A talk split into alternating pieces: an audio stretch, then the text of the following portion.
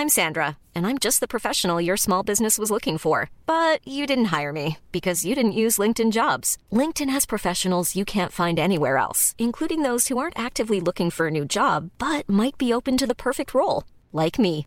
In a given month, over 70% of LinkedIn users don't visit other leading job sites. So if you're not looking on LinkedIn, you'll miss out on great candidates like Sandra. Start hiring professionals like a professional. Post your free job on linkedin.com/people today.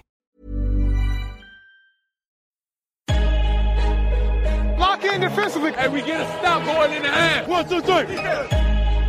Attack, attack, attack.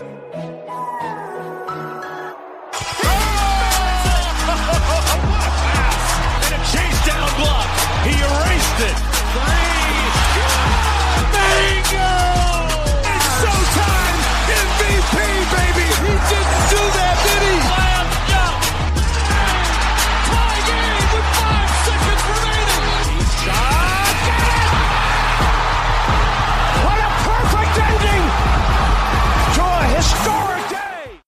Salut à tous, bienvenue dans l'épisode numéro 113 du podcast Dunk Hebdo. Très heureux de vous retrouver pour un nouvel épisode. Avec moi aujourd'hui, bah, le fidèle compagnon des playoffs, toujours là, hein, pendant que certains dorment dans le site Dunk Hebdo. Alan et moi, on suit les playoffs. Ça va Alan? C'est ça, salut Ben, salut tout le monde. On ne, on ne dort pas, on ne chôme pas. Mais je pense que malheureusement, on va bientôt pouvoir rattraper notre sommeil après cette victoire euh, des Warriors dans ce match 3. On va oh, y revenir, je vais y arriver bien sûr, dans ce nouvel épisode. Et enfin, dans l'overtime, on va parler un peu de draft. On a le spécialiste S-Draft avec moi, c'est Alan, et on va parler de, de DeAndre et du, de sa sortie médiatique assez intéressante après son workout à Phoenix où il a assuré ne pas avoir besoin de faire d'autres workouts parce qu'il pensait être numéro un. Avant ça, on vous rappelle de nous poser des questions pour l'épisode. Alors on ne sait toujours pas, c'est c'est vraiment de l'organisation de dernière minute à l'heure où on enregistre, si ce sera un live avant le match 4 ou un résumé peut-être de la saison s'il y a sweep après le match 4. On vous encourage vraiment à nous suivre sur les réseaux sociaux pour avoir la réponse, que ce soit sur Facebook ou sur Twitter. On vous communiquera là-dessus, mais vraiment poser des questions qui peuvent être très très larges. hein. J'ai vu notamment des questions sur les big men, etc. L'influence des playoffs sur les sur la draft, c'est vraiment des questions intéressantes auxquelles on répondra et donc n'hésitez pas à être très très large. Mais avant ça, on revient sur le match 3 juste après la pause. Vous écoutez le podcast Dunk Hebdo. Retrouvez-nous sur toutes les plateformes d'écoute comme SoundCloud, iTunes ou Podcast Addict, ainsi que sur les réseaux sociaux comme Facebook ou Twitter.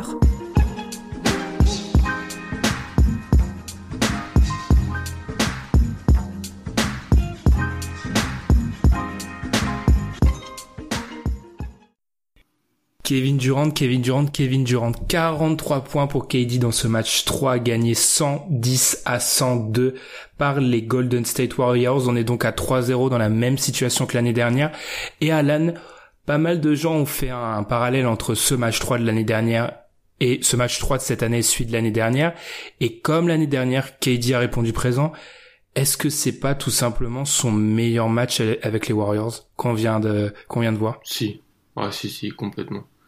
C'était un, une partition totalement récitée à la perfection de la part de KD, euh, qui était vraiment, qui était un peu seul d'ailleurs dans, dans le collectif des Warriors à surnager euh, Mhm. hier soir, mais qui a été d'une adresse folle et quand il est de, quand il prend ses shoots là aussi facilement et quand il met de, le- au- autant de loin euh, avec aise, c'est indéfendable, totalement indéfendable pour, euh, pour l'équipe en face. 15 sur 23, 6 sur 9 à 3 points, 7 sur 7 au lancer franc. Euh, il ponctue ses 43 points de 13 rebonds et 7 passes. Vraiment, je suis d'accord avec toi, impressionnant. Plus impressionnant que l'année dernière où il avait fait 31 points, 9 rebonds, 4 passes. Encore une fois, très efficace. Bien sûr, on fera le parallèle entre les deux shoots en fin de match, euh, ces pull-up à 3 points. Mais je l'ai vraiment trouvé euh, impressionnant. Et j'avais pas mal hypé son match 2. Et après... euh, après l'écoute de la réécoute de notre podcast, le montage et l'écoute d'autres podcasts, j'ai remarqué que j'avais vraiment pas mal hypé son match 2. Mais ce qui m'avait impressionné dans ce match-là, c'était euh, son efficacité et sa justesse. Là, il a marqué des shoots sur la tête de LeBron, sur la tête de Jeff Green. Il s'est pas facilité la tâche en fait. C'est là où c'est impressionnant. Ouais, il y a pas mal d'actions où, comme disent les Américains, euh, bonne défense, meilleure attaque. Et là, ça a été clairement le cas. Tu peux, tu peux pas mieux le défendre. Tu peux pas être plus dans, dans son, dans son, dans son short, comme on peut dire, ou avec la main bien levée en, pour faire des dissuasions. Et ça tombe quand même dedans. En plus, il a un peu de réussite deux, trois fois avec euh, des ballons qui, qui tapent le cercle puis qui ensuite euh, rentrent dedans. Il y avait rien à faire, quoi. C'était, c'est du grand, grand, grand KD, franchement. Par exemple, tu vois, on, on, s'était un petit peu plaint de ces pull-up à trois points qui prenaient un petit peu de façon intempestive. Hier, 4 sur 6 sur ces shoots-là. Euh, il prend des shoots très, de très très loin. Euh, il y a tout qui passe, pénétration, shoot, euh, post-up. Vraiment, c'est une performance en termes de scoring assez impressionnante. Et on peut on peut être satisfait par rapport à ça, c'est que pour l'instant on en est au troisième match et à chaque match on a eu une performance de très très très haut niveau, que ça soit LeBron au match 1, Curry au match 2 et Kevin Durant au match 3. D'ailleurs, petit débat parce que pour être honnête, on n'a pas la matière sur ce match-là est assez assez faible. Hein. Est-ce qu'on est plus impressionné par le match 2 de Curry ou le match 3 de Durant? Personnellement, je trouve que le match 2 de Curry, c'est un, c'est un immense match. Hein. Mais comme je l'avais donné, j'avais donné les stats, pas mal de shoots ouverts. Euh, certes, il fait deux trois actions euh, curiesques où en fait euh, il fait des shoots impossibles. Mais là, c'est une sensation hier que Durant, on pouvait pas l'arrêter. Celui qui m'a le plus impressionné, c'est LeBron dans le match 1. Mais mm. euh, ouais, c'est KD hier. En plus, il il avait retrouvé un peu son cross hier soir. Sur quelques actions, il passait hyper facilement, même il a fait des très bonnes passes. Euh, et puis oui, comme tu l'as dit, pas stoppable en fait. C'est vraiment cette sensation-là, il n'y a rien à faire. Il n'y avait rien à faire. Il leur a tout fait. Et en face, ben, on a vu les réactions de Kevin Love sur certains paniers où il se prend la tête à deux mains et il se dit mais c'est pas possible. Il y avait vraiment rien à faire quand il est comme ça. C'est le meilleur attaquant peut-être que j'ai jamais vu, je pense, en, NBA. Sérieux, hein.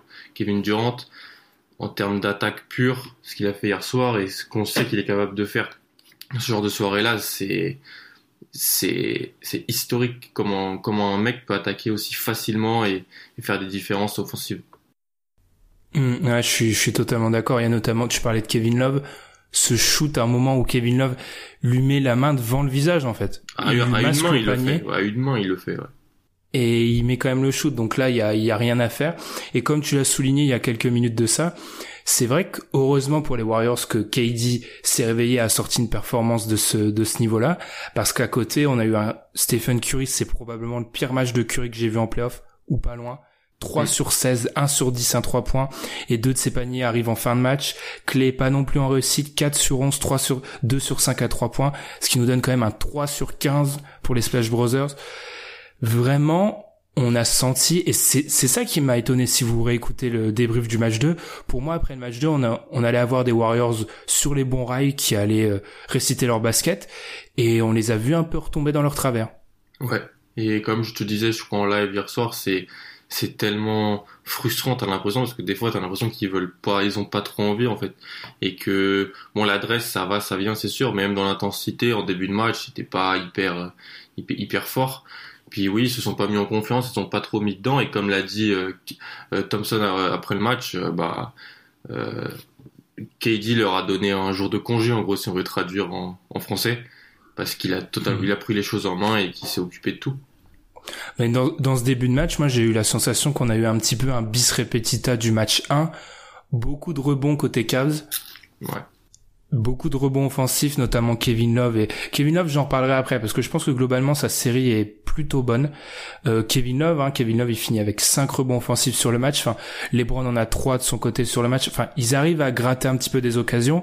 Ils ont un petit matelas, mais KD garde constamment les, les Warriors dans le match. Et ensuite, Troisième carton, aucun rebond offensif pour les Cavs dans cette euh, dans ce carton et tout de suite on voit bien les limites des Cavs qui commencent à moins faire tourner la balle, les Browns plus d'ISO et c'était fini en fait. C'est vraiment on en est au troisième match et à ma grande surprise on a eu je pense trois scénarios de match assez différents pour trois fois la, la même fin. Ouais c'est clair. Les shoots rentraient aussi en début de match, le ballon circulait plus vite pour les Cavs. Mm. Il y avait euh, des, des, positions trouvées dans les coins, des, même des, comme tu as dit, Kevin Love vraiment solide. Euh, même J.R. Smith a mis des tirs. Euh, LeBron faisait ce qu'il avait à faire.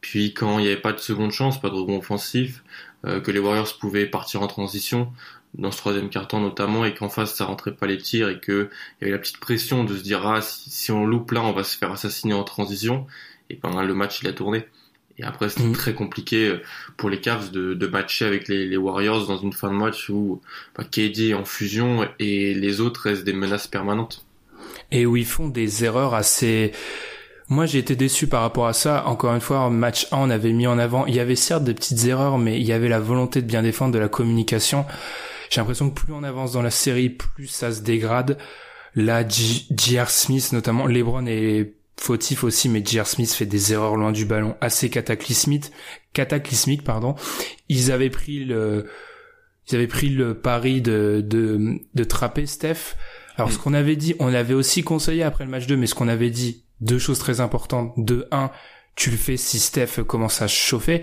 Et de deux, surtout, tu le fais quand t'as un intérieur sur le terrain, que c'est un Javel McGee ou un, Jordan Bell qui pose l'écran. Ils ont commencé à trapper, mais bien souvent, on avait euh, Draymond qui posait l'écran.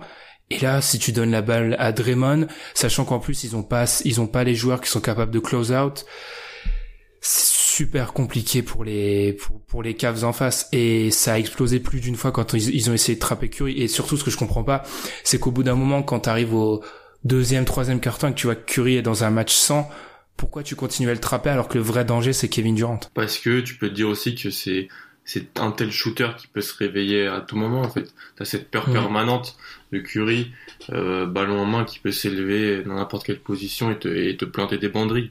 Mais il fallait trapper, mais il fallait le faire comme tu as dit intelligemment. Il fallait voir le personnel qui était là pour pour les Warriors parce que euh, on, on connaît le jeu des Warriors quand euh, ça trappe et qu'il y a pick and roll et Draymond se retrouve ballon en main avec le champ ouvert, bah, soit il va au panier, soit il fait la passe parfaite et c'est des points faciles. Donc euh, c'est après c'est extrêmement compliqué à défendre. hein. Mm. Ça reste très très dur à défendre. et là on voit peut-être aussi euh, on voit peut-être aussi une limite des Cavs c'est leur manque de qualité athlétique.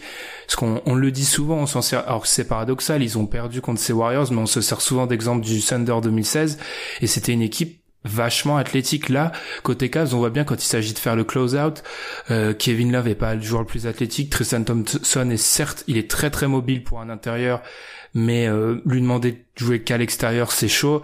Ensuite J.R. Smith tu l'avais dit dans l'épisode précédent a perdu un petit peu. Mm. euh, Ensuite, Kyle Korver, bien sûr, n'est à, a vieilli et ça n'a jamais été un grand athlète. En fait, tu as, as juste LeBron, Jeff Green en théorie, George Hill, oui et non. Enfin, ça manque d'athlètes, en fait. Ou de, pot- potentiellement. Ou potentiellement, oui. Et ça manque d'athlètes. Et là, on voit bien que quand les, les, Warri- les Warriors commencent à mettre leur jeu en place, ça, ça fait mal. Même si, encore une fois, ils ont mis leur jeu en place, mais le match est serré jusqu'à la fin parce que Curry ne met pas dedans et Thompson ne met pas non plus dedans. Mm.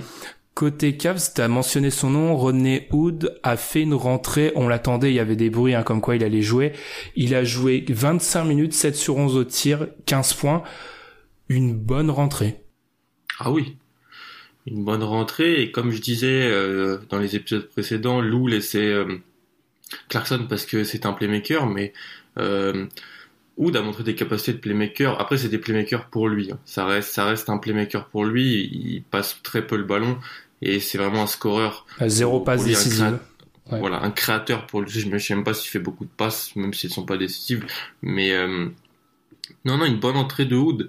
Euh, les Cavs ont besoin de scoring et ça reste un, ça reste un joueur euh, intéressant qui peut, qui, a, qui possède des capacités athlétiques, qui peut faire des choses intéressantes. Moi, bon, bien sûr, on va taper sur Lou. Oh, il l'a pas mis avant. Oui, mais si on- quand on voit les playoffs de Wood avant, euh, je crois que dans ce, dans ce match des playoffs là, il a dû mettre autant de points que dans tous les playoffs. C'est où, où il doit pas être loin parce qu'il tournait à 4 points à peu près sur sur l'ensemble des playoffs et il a fait ce qu'il ce devait- ce qu'il sait faire et il a montré de, de, de belles capacités ouais. Puis c'est facile de taper sur Lou, je veux dire, en interne, il faut rappeler que c'est un mec qui a refusé de rentrer sur le terrain dans un match de playoff. Voilà. Donc, euh, Ouais, il y a aussi peut-être au niveau relationnel, il y a peut-être un petit truc qui s'est cassé. Non, il fait une bonne rentrée. Mm. Après, bien sûr, c'est, c'est pas, c'est pas, c'est pas juste de le comparer à ça, mais tu vois, Rodney Hood, c'est un joueur, euh, un fort attaquant, enfin un fort attaquant, un bon attaquant comme tu l'as dit, mais c'est pas mal d'ISO, du shoot à mi-distance, et c'est pas ce qui est escompté contre les Warriors pour les battre. Même s'il fait son match, hein, vraiment, c'est, je pense qu'on peut dire hier que c'est le deuxième meilleur Cavs derrière LeBron, même si Kevin Love fait une bonne première mi-temps, ensuite c'est est un petit peu éteint. Je pense qu'on peut clairement dire que c'était le deuxième meilleur. En parlant de LeBron d'ailleurs. Euh, petite frayeur à la cheville. Euh, bien sûr, c'est LeBron, donc en fait, il, il, relasse ses chaussures et, il rejoue. Mais est-ce qu'on l'a pas un petit peu senti globalement sur le match un peu moins bien? Par exemple, moi, j'ai j'ai vu cette stat. Il est à 9 sur 15 dans la restricted area sur euh, très près du panier et ça coïncide aussi avec deux trois lay-ups manqués qu'on voit pas trop LeBron manquer d'habitude. Non mais au bout d'un moment, les, il est pas surhumain quoi. C'est pas c'est pas c'est pas un robot ce mec.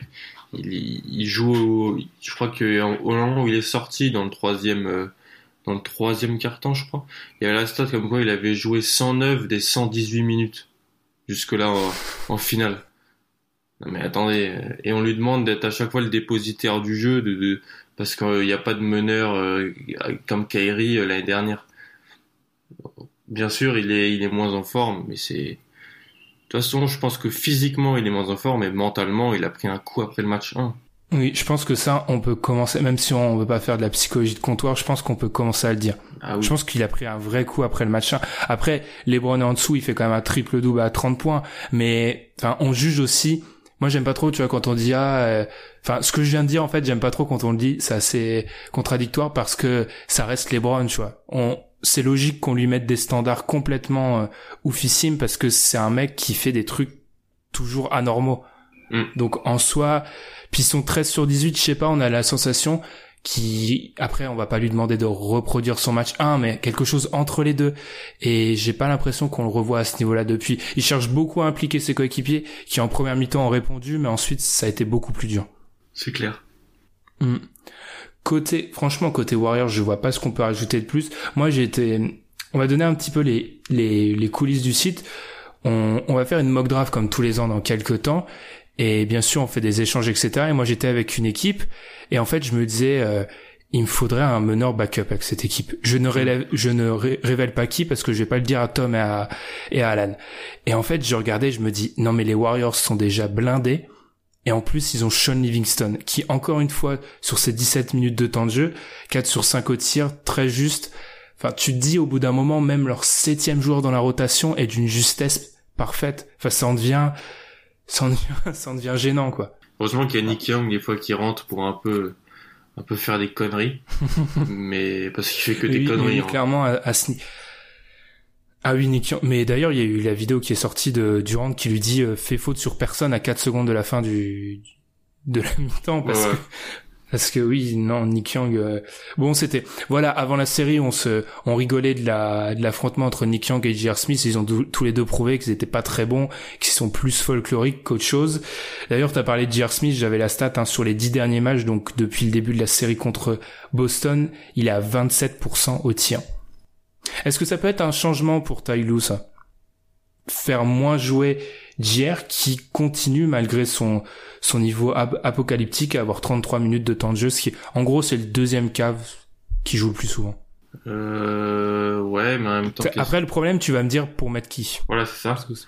Hmm. Plus de Corver qui n'est pas bon du tout dans dans ses finales NBA ou qui n'est pas du tout le même joueur. C'est-à-dire que J.R. Smith c'est un joueur catch and shoot qui est qui, qui joue très bien à côté d'un LeBron, s'il met dedans, mais qui peut lui permettre d'avoir plus de spacing sur le terrain et compagnie.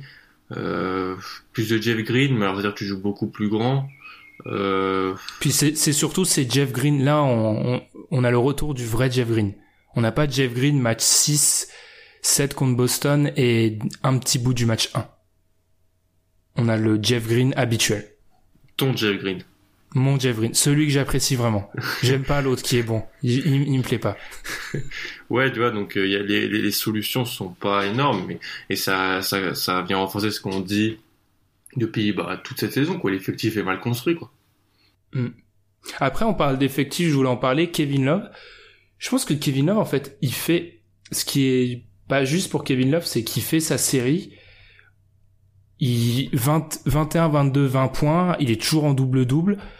Le problème, c'est qu'en fait, il fait la série comme il a été habitué à le faire avec les, les Cavs, il fait la série d'un, je vais arrêter de répéter ces trois mots, hein, mais d'une troisième option qui peut battre les Warriors. Le problème, c'est qu'il manque le mec entre, il manque le mec entre LeBron et Kevin Love.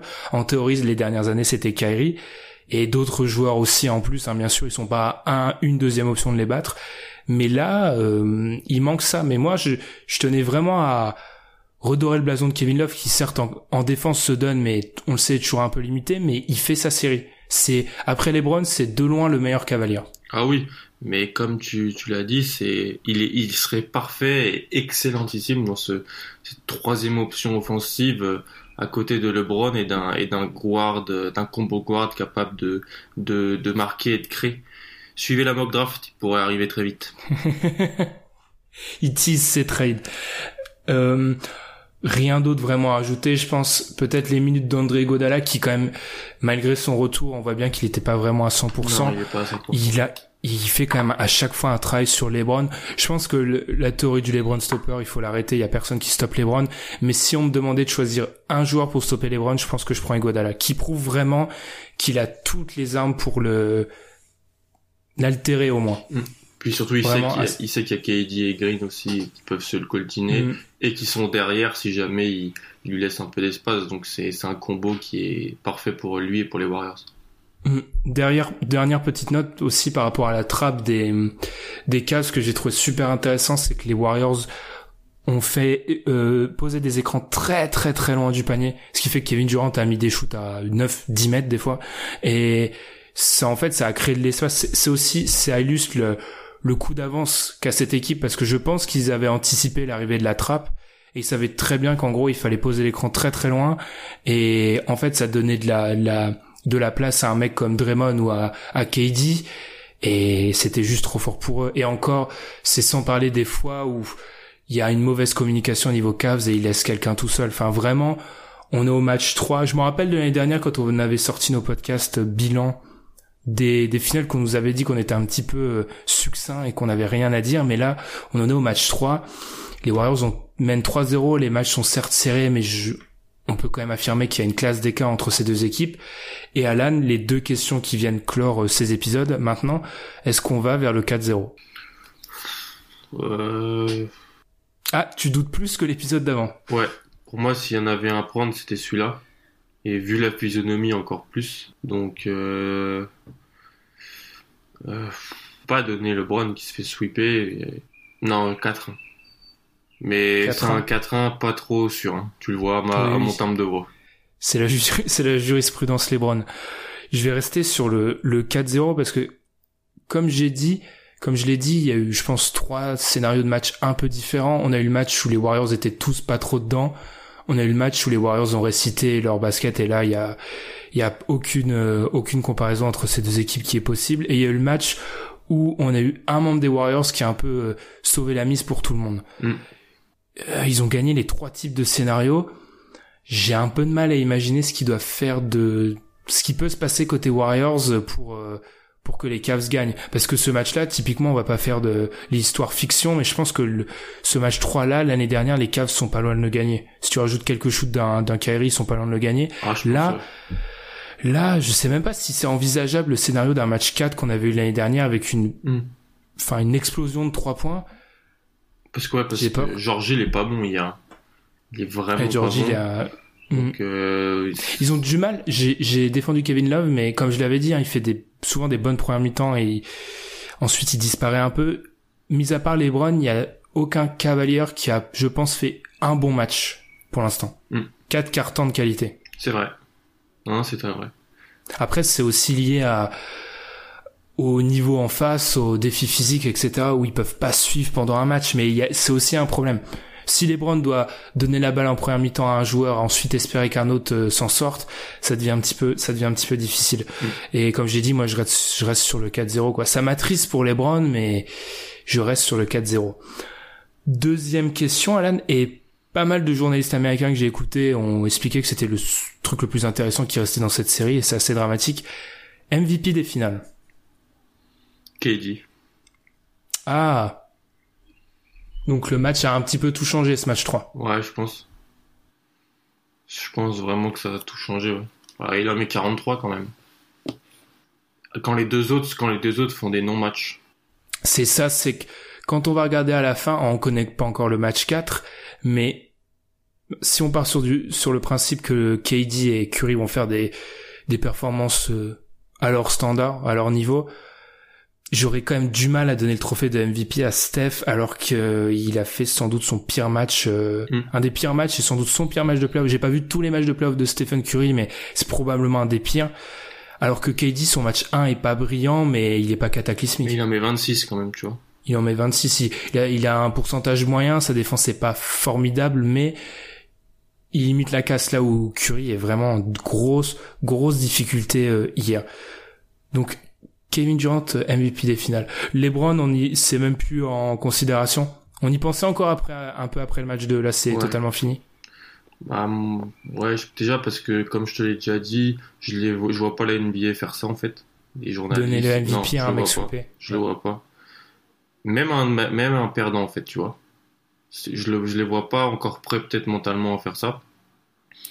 Et puis, parce que regarde, ils l'ont pas fait en 2015 alors que c'était vraiment en 2015, c'était vraiment LeBron. Hein. Mm. Oui, c'est vrai que si tu lui donnes pas en 2015, euh, tu vois, tu le préfères donner à Igodala plutôt qu'à LeBron qui joue sans Love et sans Kyrie, c'est que tu lui donneras jamais, je pense. Mais mm. ouais, non, je pense euh, KD parce que parce que parce que ce qu'il a fait hier, c'est c'est extrêmement fort et que ses pourcentages sur les matchs 2 et 3 sont mirobolants. Mm. Et puis par rapport à, à LeBron. Euh, sur le match 1, Dominator, meilleur joueur sur le terrain. En fait, c'est le meilleur joueur sur le terrain sur l'ensemble des trois matchs, mais sur les matchs 2 et 3, il a pas été le meilleur joueur sur le terrain globalement. Mm. Je pense qu'hier, c'est assez clair que c'est du, c'est Durant le meilleur joueur sur le terrain. Et le match 2, c'était Curry. Même si LeBron est très très proche, hein. mais je pense pas qu'en effet, il n'y a pas, euh, de base, je pense pas que la NBA est prête à le faire. Et si je, si je, je prends en compte juste mon vote, enfin mon vote imaginaire, il n'y a pas eu l'écart suffisant entre LeBron et le reste des Warriors pour que je lui donne. Hmm. Donc non, euh, on, se, on se dirige vers un, un KD MVP des finales. Est-ce que Alan, tu es prêt à subir en 2049 sur le successeur de Twitter des heures et des heures de discussion sur le fait que Stephen Curry, euh, double MVP de la saison régulière, euh, triple fois champion en titre, n'a jamais eu de MVP des finales? Parce que moi, je ne suis pas prêt. Je t'avoue que ça, ça me gave déjà. Limite, j'ai envie de lui donner pour euh, qu'on ait pas ces discussions-là parce que je sais qu'elles vont arriver. Ah, elles vont arriver. Elles seront là. Les, on, on, pose des, des, fois, on nous pose des questions Curie, très fort en saison régulière, moins bon en playoff, tu vois. Ça, ça montre l'image quand même. Du, oui, je pense qu'il a cette. Euh, j'avais fait un article sur ses pourcentages, moi, il y a quelques années, et en fait, ces pourcentages descendent entre saison régulière, fin, euh, playoff, finale NBA. Mais en fait, c'est logique ah Faut pas regarder LeBron comme un exemple. Enfin, c'est pas logique que tu t'augmentes tes performances. Normalement, tu les augmentes en fait en termes de points, etc. Parce que tu joues plus, mais tes pourcentages sont censés être moins bons. Ouais. Mais c'est vrai qu'après le match euh, là, ça va être difficile de le, de le défendre, Curry. Après le match 3, c'est a vraiment été euh, difficile pour lui. Mais ouais, ça, ça, me désole déjà. Après, la fin de match qu'il fait est solide. Hein. Il met, il, mm. à un moment, il va, il va au panier, il met un panier contesté. Ensuite, en transition, il met un 3 points. Et c'est lui qui fait la passe pour Green euh, sur, euh, pour quand il y a une espèce de prise à deux le long de la ligne. Il fait trois actions de suite extrêmement positives avant que ça soit euh, KD qui assassine tout ça avec son, avec son 3 points. Donc, il fait quand même une grosse fin de match. Ok. On va, on va conclure là-dessus. Hein. Avant l'overtime, vous, vous voyez bien que là, plus le temps avance, moins on a de choses à dire on espère un, sursaut des Cavs. Hein. Même la NBA espère un sursaut des Cavs. Faut pas oublier ah que surtout la NBA. Ouais, plus que plus que les histoires de de, de téléspectateurs, etc. Ça influe aussi le salary cap hein. et ça fait quand même deux années où on aurait au total neuf matchs de finale NBA. C'est pas forcément la joie. Donc euh, la, NBA serait assez contente, mais malheureusement, je pense que ça va ça va se finir en quatre. Et nous, on se retrouve hein, juste après la pause pour parler de DeAndre Ayton, mais aussi breaking news pendant qu'on enregistre le podcast bah, de Brian Colangelo qui a été enfin viré.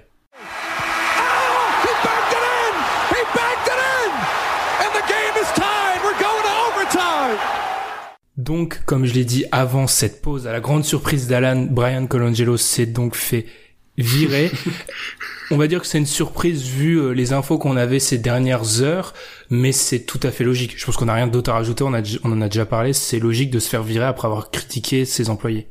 C'est vrai, euh, ça paraît normal à tout le monde, je pense, et la NBA est un monde qui est parfois normal, mais là, elle a réglé le problème de façon tout à fait normale, donc euh, ouais, pas de surprise. Et on on n'a pas encore nom de, remplaçant parce que c'est trop proche dans le processus, mais c'est quand même un poste qui a de la gueule. Ah c'est un poste que tu veux prendre, je pense. Je pense aussi. Ouais. Je le pense. Ça pourrait se bousculer. On va voir qui va, qui va y arriver. Ce qui va ce qui ne risque pas de se bousculer, apparemment, à en croire DeAndre Ayton, ce sont ses adversaires à la draft. Petite transition un petit peu difficile, mais je pense que je l'ai assuré. Alors c'est la sortie médiatique de la semaine hors euh, hors finale NBA bien sûr. C'est DeAndre Ayton donc le, le prospect venant d'Arizona, un des candidats très sérieux pour être numéro un de la draft, qui a donc fait son workout, son entraînement privé à Phoenix et qui a déclaré après, je cite, des workouts avec d'autres équipes? Non, absolument pas. Je ne vais pas en avoir besoin. Je sais que je vais être le numéro 1. Alan, spécialiste S-Draft, comme je l'ai dit dans l'intro, c'est quand même assez bizarre comme sortie, ça. Il y a un an, t'avais euh, Lavar et Lonzo Ball qui avaient fait la même chose. Ça avait été une tempête, des déchaînements. Là, euh, j'ai pas l'impression qu'il y ait beaucoup de d'avis négatifs, mais moi je suis de ton avis. Je trouve ça très très très bizarre, très très très risqué. Et je, je vois, il pourrait se retrouver le, le d'un nom de la force. Hein. Bon, ça reste un joueur très très fort qui va être top 3, c'est clair mais c'est une sortie un peu un peu étrange, surtout niveau timing. Oui, c'est ça. On en parlait en off. On n'a pas de souvenir d'un joueur qui fait quelque chose d'équivalent. Alonso peut-être, tu vois, mhm. mais c'était c'était plus avec son père et toute la pub pour l'amener aux Lakers en numéro 2. Là, c'est plus le numéro 1. C'est pas la même chose, mais c'est un souvenir un souvenir un peu similaire. Et puis, ça arrive que des, des prospects euh, refusent des workouts à droite à gauche et Chris Dunn avait fait ça une année où en gros il voulait presque absolument aller à Minnesota, c'était écrit. Mais euh, là, c'est refuser des workouts et en plus affirmer qu'on est numéro un. Alors certes, il y a une grosse filiation entre Ayton et Phoenix qui est fait depuis la loterie. Hein. Ça vraisemblablement ça se joue entre lui et Doncic, mais sortir comme ça, certains diront que c'est un signe de confiance et que c'est à l'américaine, oui, sûrement, mais ça reste très risqué. Et comme tu l'as dit, pour être le dindon de la farce. Ouais. Bah oui, parce que moi, je suis désolé, je je n'arrive pas à m'enlever le lien entre le coach qu'il a, eu Doncic en Slovénie et le fait qu'il ait le job. Je suis désolé. Alors il va falloir qu'on arrive le 21 juin et qu'il sélecte, qu'il prenne Ayton en numéro 1 et que voilà, je me dise ah bah j'ai fabulé, mais je n'arrive pas à me l'enlever de la tête. Non mais c'est quand même très très gros c'est logique que t'arrives pas à te l'enlever de la tête parce que c'est très très très gros. Euh, tout ça. Et j'en j'en ai déjà parlé deux fois je reviendrai pas sur la stupidité de l'idée de base mais c'est quand même un lien euh, assez évident. Et Après, ouais. oui vas-y vas-y. Après Eton reste euh, reste un monstre hein, de, de, mhm. de, cette classe vraiment un, un monstrueux dans ce qu'il a montré dans les potentialités de ce qu'il peut devenir même dans son, sa future association avec euh, un, un, trio potentiellement avec Booker et, et Josh Jackson, il n'y aurait pas de problème à ce qu'il soit pris numéro 1, même si moi je préférais euh, pour eux qu'ils prennent Doncic. Mais c'est oui c'est ça, c'est la sortie médiatique, c'est le timing, c'est c'est un peu tout quoi. C'est ça se dit pas trop quoi. C'est je me rappelle de Josh Jackson qui avait refusé, qui avait un peu planté les Celtics l'année dernière pour un un workout, euh, un workout privé, et ça, ça passe mal en fait dans en NBA. Mmh, ouais, totalement. Surtout que tu as parlé de Booker, il a quand même précisé, avec Devin Booker, on peut être un duo à la Kobe Shaq 2.0.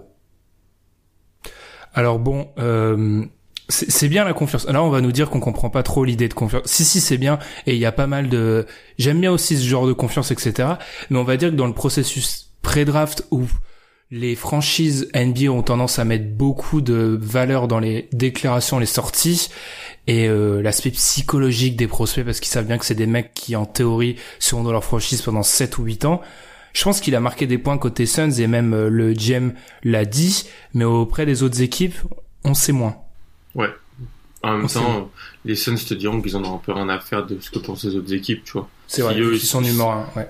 Ils sont numéro un, si eux ils aiment le, leur, leur gars qu'ils l'ont, ils ont, ils ont pas trop de problèmes avec ça. Et puis, oui, la confiance, c'est quelque chose de. Tous les sportifs de haut niveau, on en parle souvent, ont de l'ego. T'arrives pas là si t'en as pas un minimum et si tu t'es pas sûr que tu veux être, tu veux être et que tu es le meilleur. Mais ouais, c'est les sorties médiatiques, c'est voilà, c'est c'est les jeux de la draft, hein, c'est ça monte, ça mijote et puis deux trois jours avant, ça va vraiment partir en live total sur les sur les rumeurs. Et sans empiéter sur, one- sur ton one and done, hein, qu'on vous conseille d'écouter, où on a parlé justement de cette possibilité Ayton ou Doncic à Phoenix. Don- ça dit quoi sur Doncic tout ça? Est-ce que c'est un écran de fumée ou est-ce qu'on commence à croire aux rumeurs en quelques mots hein, Est-ce qu'on commence à croire aux rumeurs qu'il le voit descendre jusqu'à au pic 4 Bah, Memphis aimerait beaucoup, je pense. Memphis ou même Atlanta en 3 aimerait beaucoup. Je pense plus à l'écran de fumée, personnellement. Après, on connaît la vision euh, des Nord-Américains sur les, les prospects européens. Mm. On la connaît. Euh, je pense plus à un écran de fumée, quand même. Mm. personnellement. Il y a, y a des choses qui, qui trompent pas sur un terrain de basket et ce que, ce que, ce que peut proposer Doncic est très, très, très, très fort. Mais on sait, ja- on fait, on sait jamais vraiment jamais en fait. On ne sait vraiment jamais. Écran de fumée ou pas, vraie info ou pas, tout ça, ça sera réglé le 21 juin et on ne saura que le 21 juin. Ou quelques jours plus tôt quand on sortira notre mock draft, Oula, qui Là, sera bien sûr dé- 100% le début de la guerre, hein. le début de la guerre là. Le début Ça de a la guerre. commencé. Ça a commencé. Euh, Là-dessus, je pense qu'on peut conclure, ce qui sera sans doute un des épisodes les plus courts de l'histoire du podcast. Euh, on avait déjà fait 36 ou 37 minutes, je crois, pendant le marathon. On devra pas être bien loin.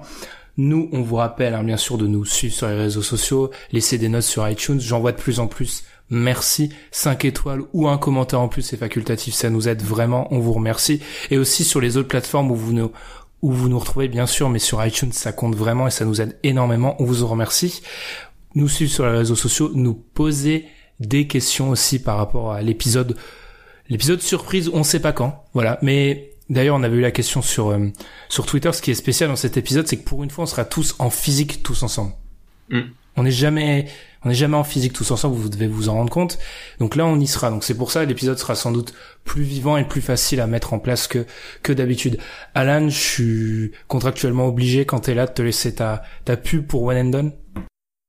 Ouais, l'épisode va sortir bientôt sur Mobamba. Et je me fais des, des doses en intraveineuse de Mobamba depuis euh, 3-4 jours et ah, c'est c'est intéressant. Très intéressant. Il, il est pas normal ce gamin. C'est un bon teasing. Ouais. C'est un bon teasing. Les intraveineuses de Mobamba. Ouais. Et il est intéressant aussi. Tu vois, tu aurais dit, ah, il est pas très, là, t'as dit qu'il était intéressant. Donc forcément, les gens vont aller écouter One and Done. Nous, on se retrouve du coup vendredi ou samedi. Ça dépend pour le, l'avant match 4 ou l'après match 4 en espérant bien sûr qu'on aura un match 5. Et d'ici là, on vous souhaite une bonne semaine. Salut. Salut à tous.